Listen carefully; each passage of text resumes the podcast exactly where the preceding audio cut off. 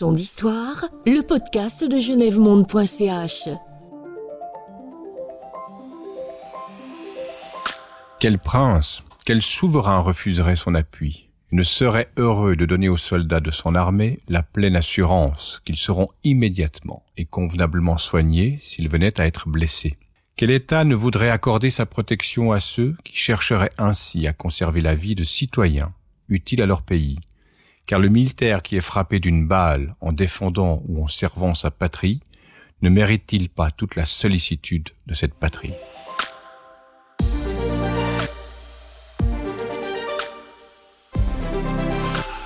Son d'histoire, les conventions de Genève ou la codification du droit international humanitaire. Bonjour Véronique Stanger. Salut David. Alors aujourd'hui, nous avons décidé de consacrer notre podcast à l'histoire des conventions de Genève et du droit international humanitaire.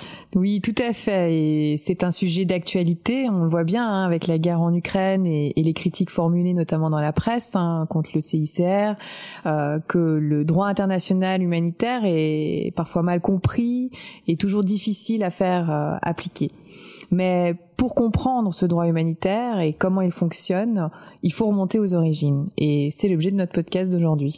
Et c'est aussi le thème de notre dossier thématique du mois de janvier qui est disponible sur le site genèvemonde.ch. Pour trouver le dossier, entrez simplement genèvemonde.ch sur votre clavier, allez à la rubrique consulter, puis cliquez sur dossier. genèvemonde.ch Véronique, quand on parle du DIH, donc le droit international humanitaire, on va, on va utiliser l'acronyme de temps en temps, on parle des conventions de Genève, de droit de la guerre, de protocoles additionnels. C'est parfois confus.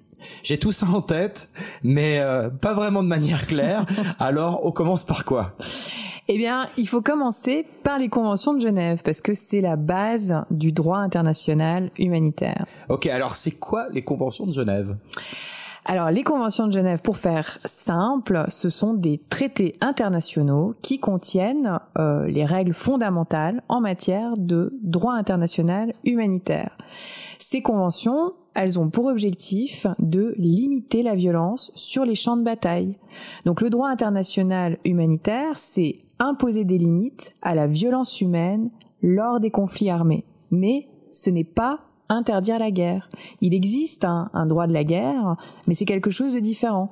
Le droit de la guerre, c'est l'ensemble des règles pour faire la guerre, et le droit humanitaire, c'est l'ensemble des règles et des principes pour limiter les effets de la guerre.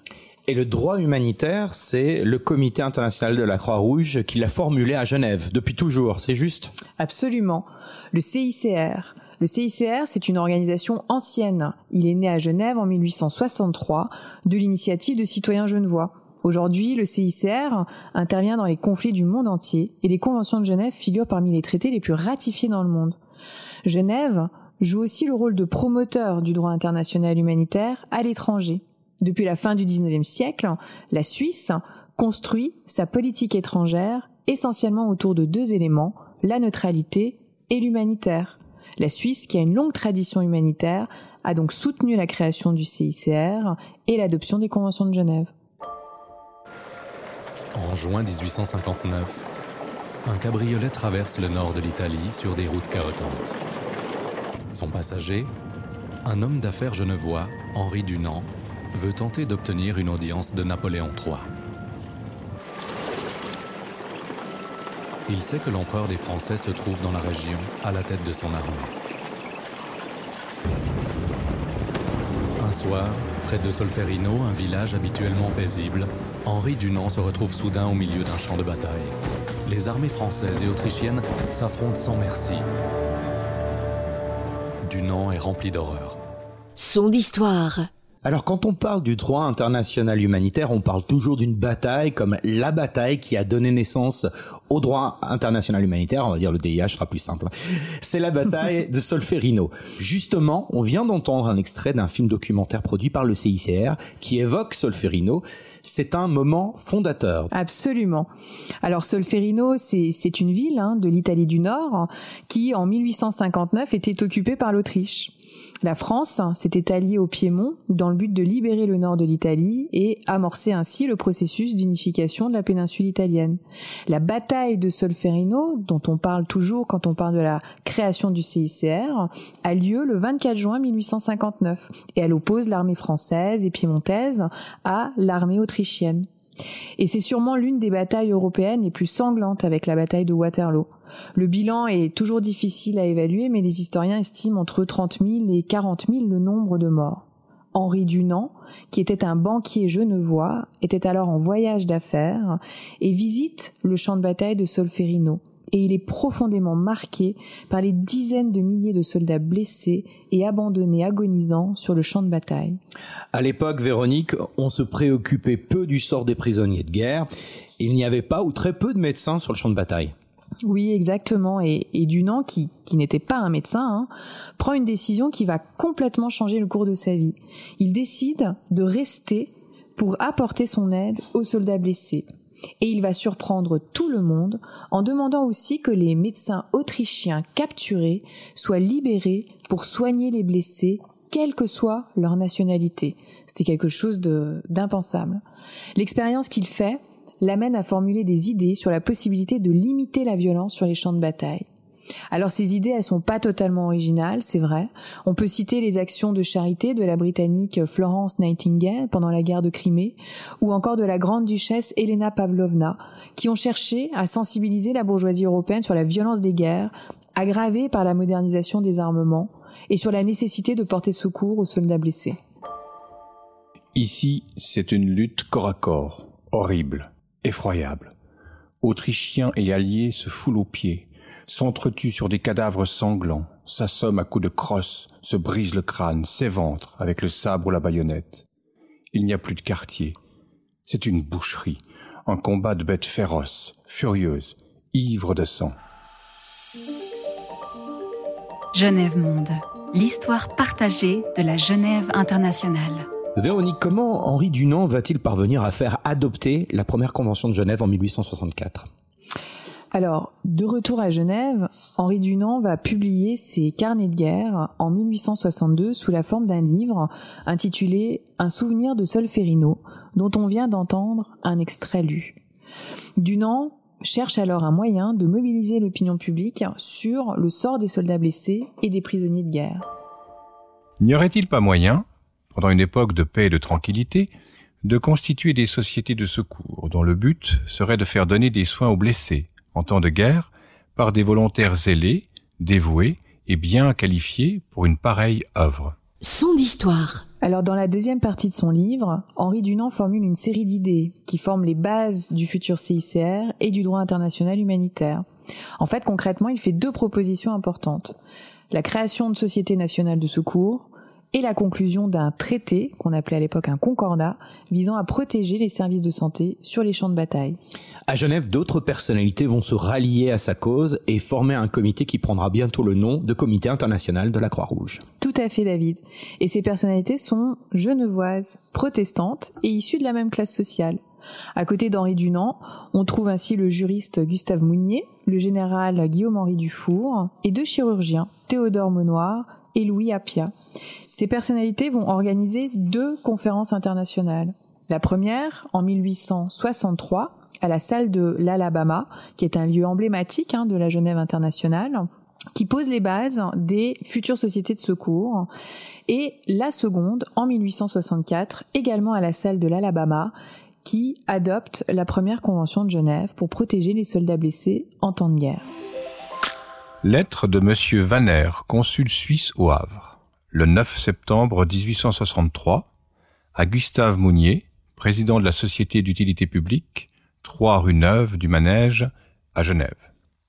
Monsieur, le courrier de ce matin m'a apporté l'écrit que vous venez de publier sous le titre de Conférence internationale sur le service sanitaire des armées en campagne. Honneur à Monsieur Henri Dunant et à votre société de l'heureuse idée de créer des secours efficaces aux victimes de la guerre.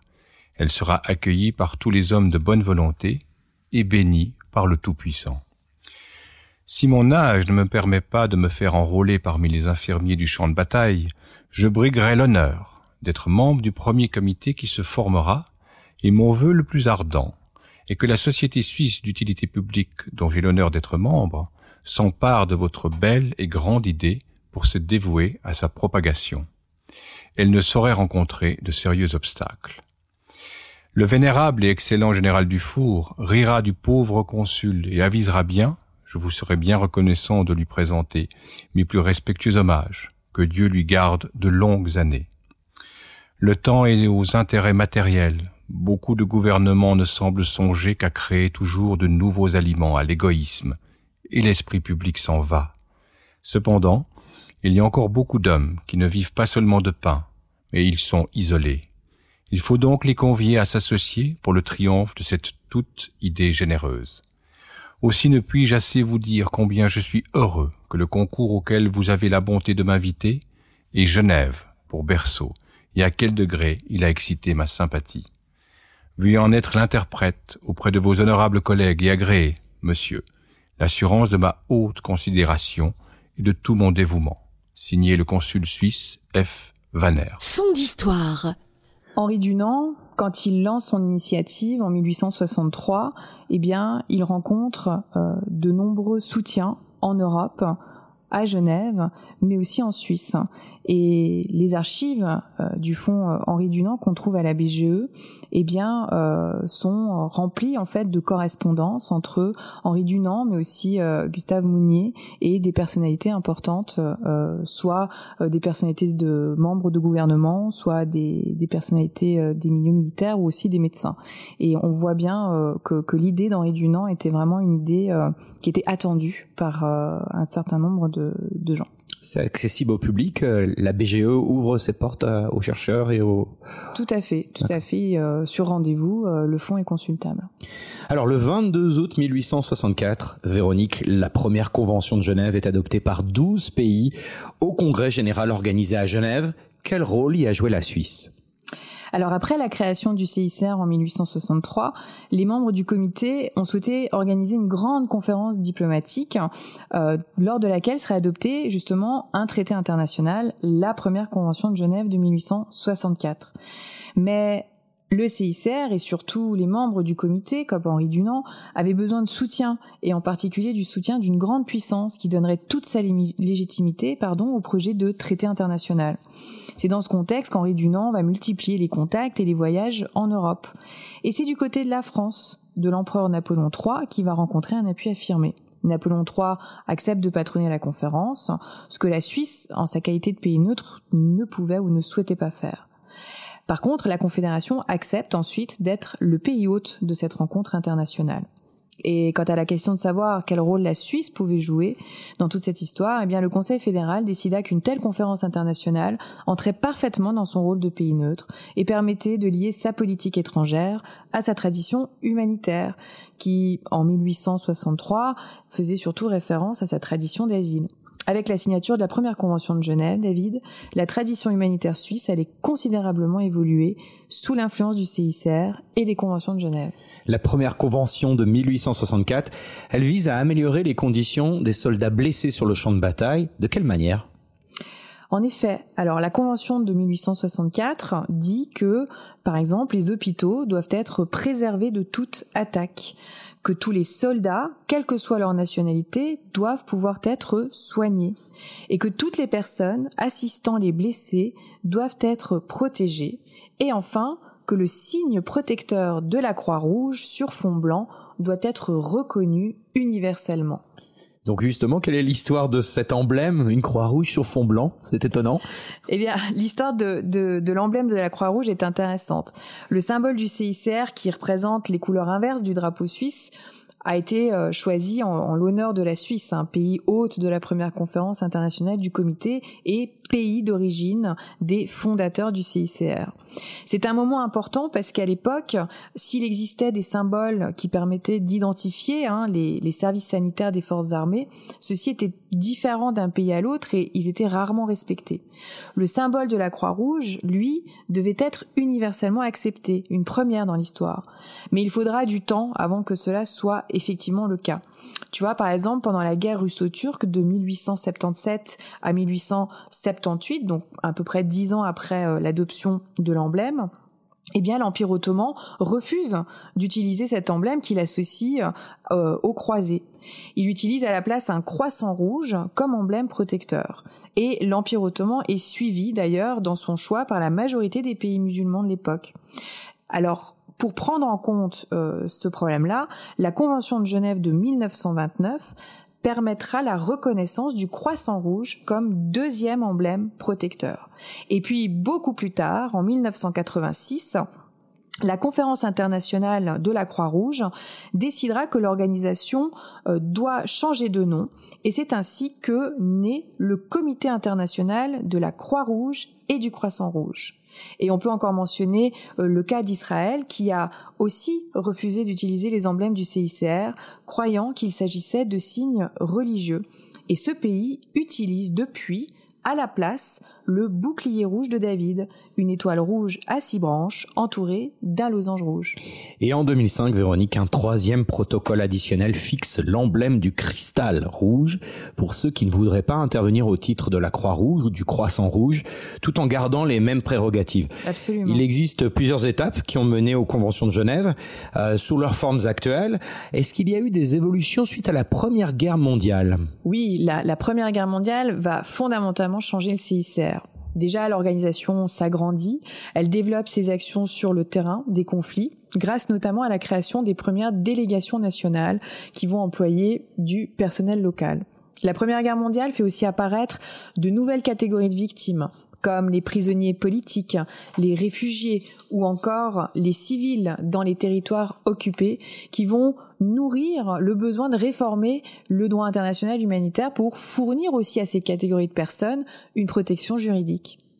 L'adoption de la Convention de 1929 permet justement d'élargir la protection juridique aux soldats prisonniers de guerre, mais le CICR ne va pas parvenir à intégrer les civils dans le droit international humanitaire. En fait, il faudra attendre la Seconde Guerre mondiale pour que le CICR parvienne à faire reconnaître le droit aux civils à être protégés en temps de guerre. Absolument. La nature totale et totalitaire de la Seconde Guerre mondiale va avoir pour conséquence un élargissement du champ d'application du DIH vers les populations civiles. Cela dit, hein, le CICR avait déjà bien conscience hein, de, la violence engendrée par les guerres modernes sur les populations civiles. On peut notamment citer le cas de la Seconde Guerre italo-éthiopienne, dans lequel le CICR est, est, impliqué, ou encore la guerre civile espagnole, hein, où sont commises des atrocités sur les civils dans les deux camps, le camp républicain et le camp franquiste. Mais c'est la Seconde Guerre mondiale qui va vraiment faire prendre conscience du besoin d'assurer une protection aux civils en temps de guerre. Eh bien justement, Véronique, qu'en est-il de la situation du CICR et des conventions de Genève après la Seconde Guerre mondiale? Je te propose d'écouter un extrait du discours de Max Hubert, président du CICR de 1928 à 1944. On est le 22 août 1944. De la salle de l'Alabama, ce 22 août 1944, M. Max Hubert, président du Comité international de la Croix-Rouge, nous parle. La date du 22 août 1864 est une date décisive pour la Croix-Rouge. Elle marque le début d'une phase importante de l'évolution du droit international. L'acte signé il y a 80 ans par les plénipotentiaires réunis à la conférence diplomatique est connu dans le monde entier sous le nom de Convention de Genève. Cette convention a consacré, dans le cadre du droit international, des principes déjà proclamé en 1863 par une conférence officieuse dont Henri Dunant a été l'inspirateur et le général Dufour le président. Son d'histoire, le podcast de genèvemonde.ch. Max Hubert, le 22 août 1944, c'est extrait des archives de la RTS. Alors, c'est quoi ces changements dont parle Max Hubert, Véronique? Alors, il y en a, il y en a plusieurs euh, et ils sont de plusieurs ordres. Hein. Mais j'insisterai surtout sur le fait que la Seconde Guerre mondiale met euh, en lumière, je dirais, le caractère faillible du droit international humanitaire. Les historiens qui ont travaillé sur cette période ont montré hein, plusieurs cas où les conventions de Genève n'ont pas été respectées.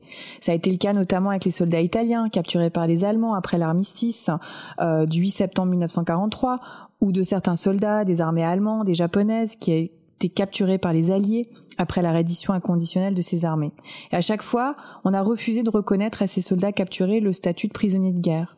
De plus, le rapatriement de ces prisonniers de guerre après la cessation des hostilités a posé de nombreux problèmes. Certains prisonniers, notamment les prisonniers allemands, ont dû attendre plusieurs années avant d'être relâchés et de pouvoir rentrer chez eux. La Seconde Guerre mondiale, c'est donc un moment de remise en question pour le CICR. Oui.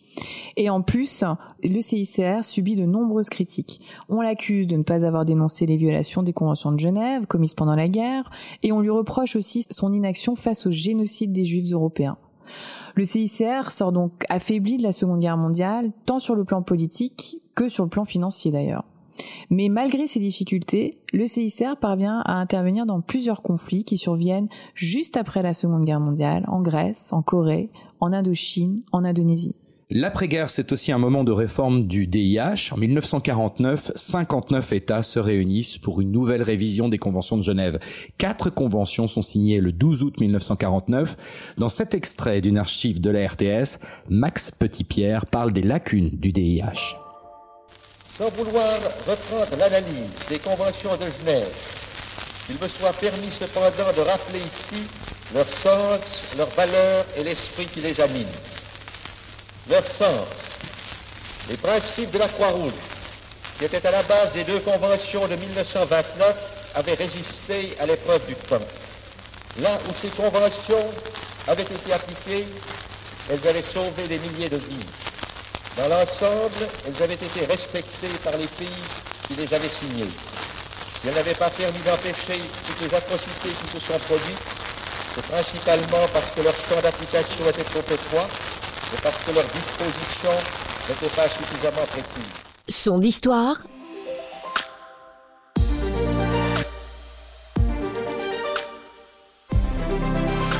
genèvemonde.ch Extrait d'une intervention officielle du président de la Confédération, Max Petitpierre, en 1949, sur Radio Sautan, archive de la RTS, une déclaration en marge de la signature des nouvelles conventions de Genève, une intervention adressée aux délégués de la conférence diplomatique. Désolé pour la qualité du son, c'est un extrait d'un discours enregistré sur un 78 tours. C'était il y a presque 75 ans, donc voilà. Voilà, Voilà, pourquoi c'est pas si bon. Et on, on sait qu'on a la chance de pouvoir l'entendre. Donc euh, concrètement, si on reprend notre histoire, euh, eh bien en 49, il y a quatre conventions. La première pour l'amélioration du sort des blessés et des malades dans les forces armées en campagne. La deuxième, ben, c'est pour les combats en mer, puisqu'on se bat aussi en mer.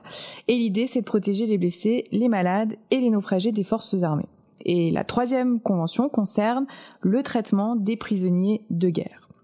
Entre autres, cette convention définit la notion de prisonnier de guerre. Et la quatrième et dernière convention concerne la protection des personnes civiles en temps de guerre.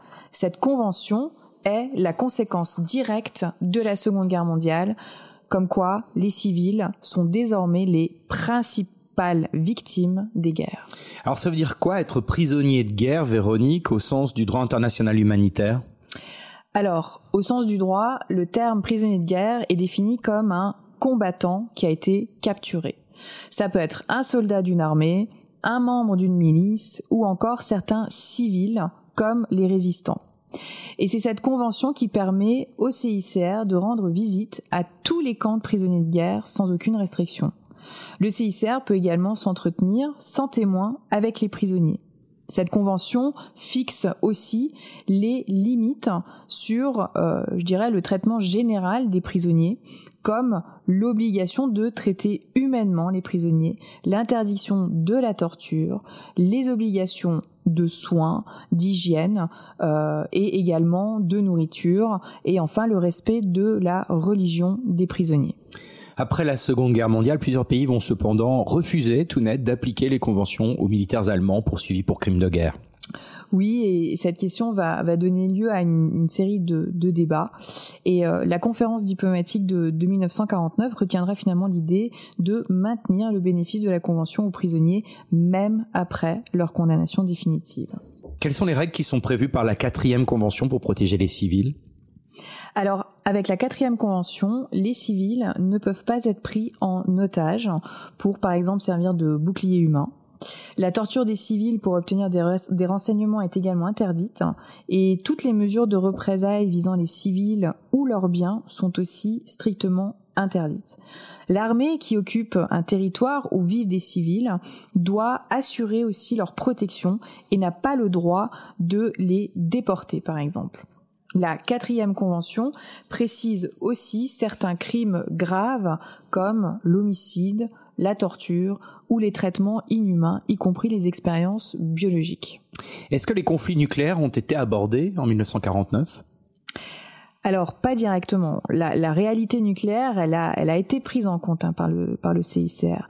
Euh, le docteur Marcel Junot, qui travaillait en 1945 pour le CICR, a d'ailleurs été le premier médecin étranger à se rendre à Hiroshima pour prodiguer des soins aux victimes à la suite de l'attaque du 6 août. En septembre 1945, le CICR lance un appel en faveur de l'abolition des armes nucléaires. Et lors de la conférence de 1949, où on adopte les conventions, on ne va pas cependant discuter de cette question euh, nucléaire qui était politiquement très sensible. Alors le CICR souhaitait que les États partis aux conventions de Genève de 1949 s'entendent pour interdire l'usage des armes nucléaires. Mais pour les États-Unis, un tel traité était alors inconcevable face à la menace soviétique. C'était la guerre froide. Alors on va écouter une archive qui date du 1er avril 1969. C'est une interview pour le CICR réalisée par Ingrid Flax de Jean Pictet, président du CICR, sur l'application des conventions de Genève en Afrique. Euh, ces principes ont euh, plus de 100 ans. Et il est certain que dans la première forme qu'ils ont prise euh, en 1864, bien sûr, les pays africains ne se trouvaient pas directement associés à leur élaboration. Mais euh, ils ont été revisés au cours de ce siècle et leur dernière version date de 1949. Or, à ce moment-là, il y avait déjà un bon nombre de pays africains qui avaient accédé à l'indépendance et qui ont participé à la conférence diplomatique qui a élaboré les conventions de Genève. Jean Pictet, président du CICR, au micro d'Ingrid Flax. On remercie Daniel Palmieri, qui est l'historien du CICR, qui nous a aidé à trouver euh, ces archives sonores et écrites que vous pouvez vous-même euh, trouver sur le site euh, du CICR à la rubrique archives. À partir des années 50-60, de nombreux pays, notamment en Afrique, accèdent à l'indépendance. Véronique, dans l'extrait qu'on vient d'entendre, Jean Pictet évoque la participation des pays africains à l'élaboration des conventions de 49. Mais ces conventions étaient-elles adaptées aux situations de conflit en Afrique? Ça, c'est une question euh, complexe aussi. Merci David pour Avec plaisir. euh, donc, je dirais que effectivement, euh, déjà sur la participation des pays africains euh, et, et, et, même sur l'application des conventions dans, dans les situations de conflit en Afrique, les problèmes se posent à, à plusieurs niveaux. D'abord, on peut dire que l'application des conventions de Genève dans ces pays nouvellement indépendants était euh, difficile du fait même de l'origine européenne et occidentale de, ces conventions. Et, comme euh, le suggère Jean Pictet dans l'extrait qu'on vient d'entendre, certains pays africains considéraient ce traité comme une nouvelle forme de, de colonisation occidentale. Un autre problème, peut-être plus fondamental aussi, était lié à la définition même que le CICR avait donnée à la notion de conflit armé international, qui est en fait le seul cas où le CICR peut intervenir. En fait, David, pour que les conventions de Genève s'appliquent, il faut que les guerres aient un caractère international, interétatique, donc oppose des États, et gouvernementale. Alors Véronique, pour de nombreux États nouvellement indépendants, les règles humanitaires adoptées en 49 ne couvraient pas l'ensemble des situations de conflit armé. Voilà, c'est ça. Les guerres de décolonisation après 1945 se distinguent en particulier des conflits armés internationaux traditionnels, par leur nature et leur objet. Ce sont en majorité des luttes de décolonisation qui opposent euh, des groupes euh, autochtones à la puissance coloniale et qui s'affrontent à l'intérieur d'un même pays. Tu vois, c'est un peu compliqué en fait. Et ces guerres voient aussi entrer en scène d'autres catégories d'acteurs qui euh, n'ont pas euh, été pris en compte par les conventions et qui ne sont donc pas reconnus par euh, les belligérants comme des combattants au sens de des conventions de 1949 et je pense en particulier au mouvement de libération et à ses membres qui ne sont pas stricto sensu des militaires Et dans les années 60, il y a aussi d'autres conflits comme la guerre d'Algérie ou la guerre du Vietnam qui vont aussi montrer hein, les limites des conventions de Genève, notamment dans leur définition de ce qu'est un prisonnier de guerre.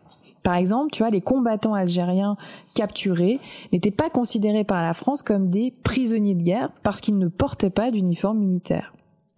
Cela dit, c'est pas parce que le DIH a des lacunes que rien ne sera fait pour venir en aide aux combattants capturés.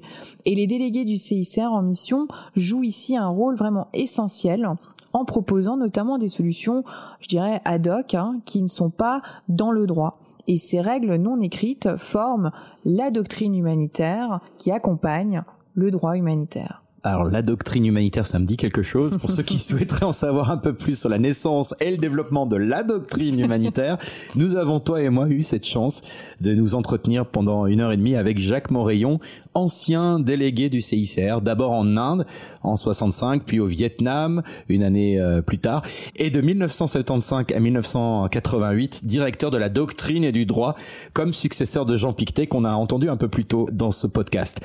Puis enfin, il a terminé son parcours comme directeur des affaires générales et directeur général dès 1984. Nos auditeurs peuvent écouter cet entretien sur notre site genèvemonde.ch dans le dossier qu'on consacre au droit international humanitaire. Absolument. Et donc pour revenir à, notre petite histoire, en 1949, les conventions du CICR n'avaient pas anticipé la guerre froide, la décolonisation et la nature des guerres internes, guerres d'indépendance ou guerres de libération nationale qui ont considérablement compliqué le tableau. Cela dit, l'article 3, qui est euh, commun aux quatre conventions de Genève de 1949, traite déjà des conflits armés non internationaux. Cet article 3, il fixe des normes juridiques relatives au traitement de toutes les personnes se trouvant aux mains de l'ennemi, quel que soit leur statut. Et il stipule clairement que personne ne peut être considéré ou traité comme s'il était exclu de la protection de la loi. Exactement. Mais bon, à ce stade, il s'agit surtout de règles juridiques minimales. Et il fallait en fait développer et préciser tout cela. De plus, il fallait mieux prendre en compte la conception de l'humanitaire défendue par les États nouvellement décolonisés. Donc tu vois, il y a une question de droit, mais il y a aussi une question politique. Et donc dès 1965, le CICR amorce des travaux préparatoires en vue de compléter les conventions de 1949 pour mieux couvrir dans le droit international humanitaire ces nouvelles réalités des conflits armés contemporains. Et donc on a une conférence en 1977 qui permet l'adoption de deux nouveaux protocoles. Écoutons un extrait de cette conférence, euh, extrait du fonds d'archives du CICR avec Alexandre Hay, président du CICR de 1976 à 1987, sur les quelques améliorations qu'engendrent les protocoles additionnels de 1977. Lorsqu'il s'agit d'un conflit international qui est en lui-même prévu par les conventions de Genève, si, malgré de grands efforts que nous pouvons déployer, par une diplomatie euh, confidentielle. Si malgré tous les efforts que nous faisons et si malgré le fait que nous demandons à un certain nombre d'autres pays signataires des conventions qui ne sont pas directement impliqués dans le conflit de nous aider, on n'arrive à pas aucun résultat, alors dans cette ultime situation, nous avons recours à l'opinion publique. C'est ainsi que dans le conflit Irak-Iran, nous avons dû, l'année dernière, au mois de mai, informer tous les gouvernements signataires, c'est-à-dire les 155 pays qui ont signé les conventions de Genève, de l'impossibilité dans laquelle nous nous trouvions d'accomplir notre mission conformément aux conventions dans le conflit Irak-Iran. Genève Monde, au carrefour de l'histoire. Alexandre Hay pour la conférence de 1977, extrait des archives du CICR. Dans l'extrait qu'on vient d'écouter, Alexandre Hay, euh, qui a présidé le CICR, je le rappelle, de 1976 à 1987, souligne justement que les protocoles additionnels de 77 ont été adoptés dans un contexte de meilleure prise en compte des besoins des pays en voie de développement. Oui, au début des années 70, le CICR avait préparé deux projets de protocoles additionnels aux conventions de Genève de 1949 dont le premier doit s'appliquer aux conflits armés internationaux et le second aux conflits armés non internationaux. Donc ces textes sont discutés lors de la conférence diplomatique qui s'ouvre le 20 février 1974 et qui a été convoquée par le Conseil fédéral. L'enjeu de cette conférence est double. Premier objectif, faire reconnaître les guerres de libération ou de décolonisation dont on a parlé comme des guerres opposant deux États, donc des guerres internationales, qui est un point central des revendications des pays dits du tiers-monde. Et selon le premier protocole, les conflits armés, je cite, dans lesquels les peuples luttent contre la domination coloniale et l'occupation étrangère et contre les régimes racistes dans l'exercice du droit des peuples à disposer d'eux-mêmes, doivent, eux aussi, être considérés comme des conflits armés internationaux.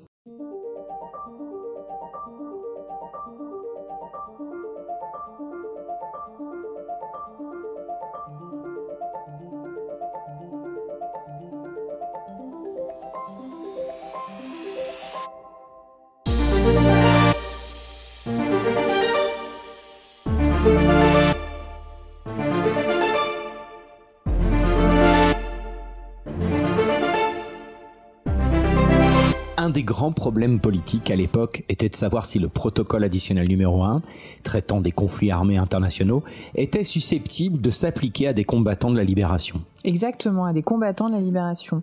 Et euh, ces combattants appartenaient à des organisations euh, euh, comme l'OLP au Moyen-Orient ou l'ANC en Afrique du Sud, qui étaient toutes en fait des organisations reconnues par l'ONU comme représentant les peuples de ces pays.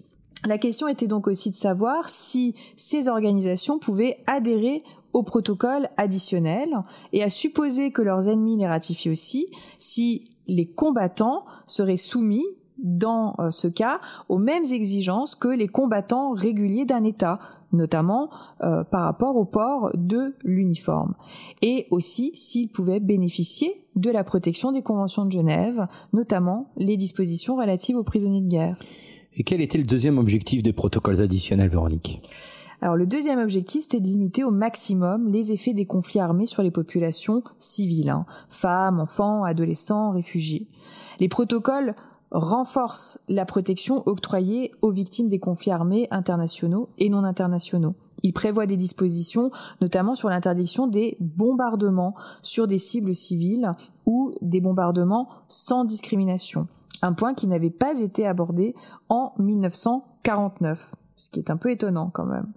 Par contre, sur les armes nucléaires, il n'y a toujours pas de disposition spécifique. Les protocoles additionnels n'ont pas pour mission euh, de s'appliquer ni ne s'appliquent aux armes nucléaires. Alors l'apport des protocoles additionnels au droit international humanitaire est indéniable, euh, même si les nombreuses réserves formulées par les États qui les ont ratifiés en ont diminué la portée.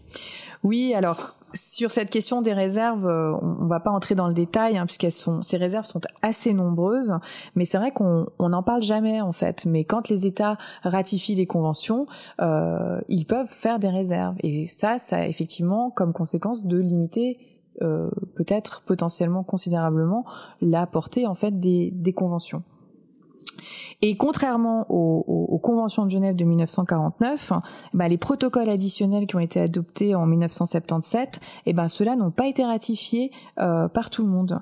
Certains pays, comme les États-Unis, ont d'ailleurs tendance à relativiser leur portée, surtout depuis le 11 septembre 2001.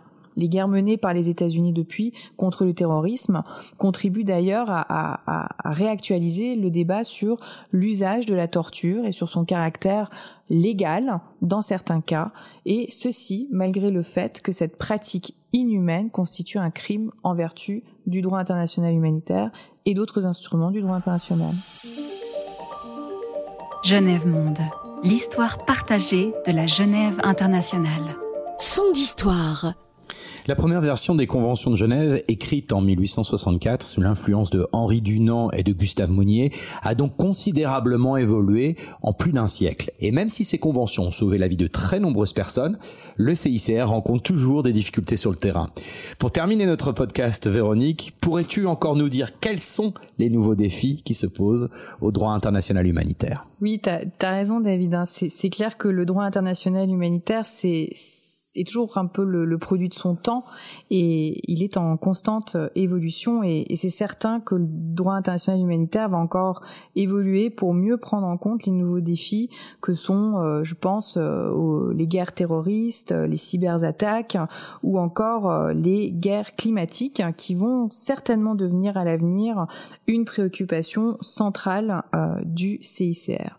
Et puis il y a toujours voilà des zones d'ombre hein, qui persistent dans le droit international humanitaire et il est certain que euh, ceux qui le portent et le défendent euh, travailleront encore à, à, préciser la portée euh, de, de, ces textes. On ne peut cependant douter de la pertinence des conventions de Genève, n'est-ce pas? Absolument, ça c'est certain. Hein. Les, les conventions de, de, de, 1949 ont par exemple tout été applicables euh, lors de conflits récents. Hein. On, on, peut penser à l'Afghanistan au début des années 2000, à la guerre en Irak euh, et aussi au, conflit qui a opposé la Russie euh, et la Géorgie en, en, en 2008. Pardon.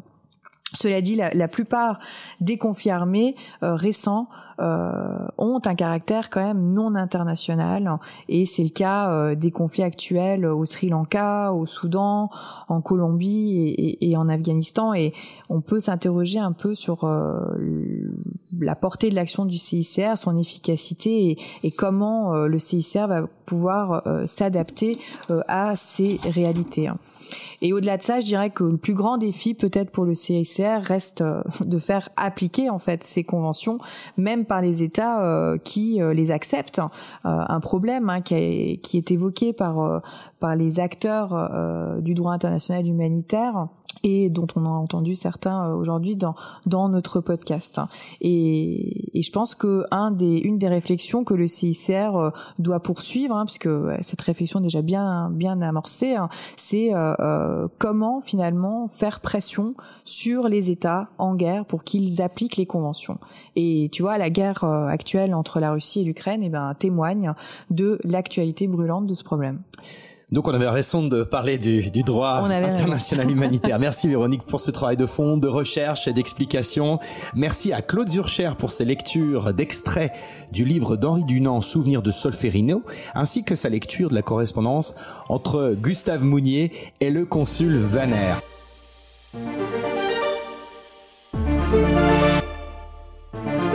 Vous pouvez bien sûr parler du podcast Son d'Histoire autour de vous, laisser quelques étoiles au passage, ça fait pas de mal.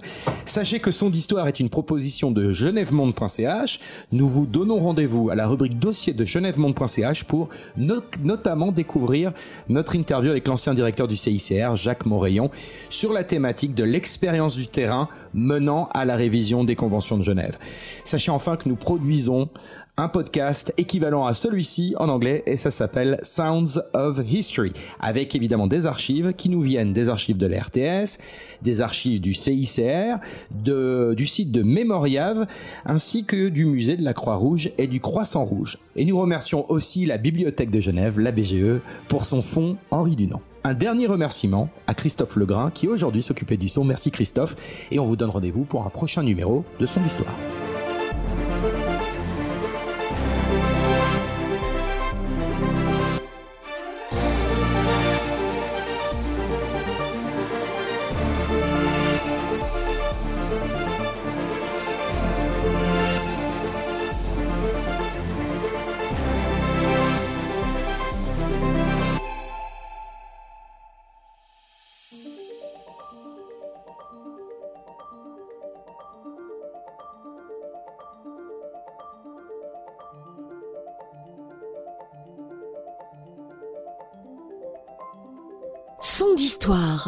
genèvemonde.ch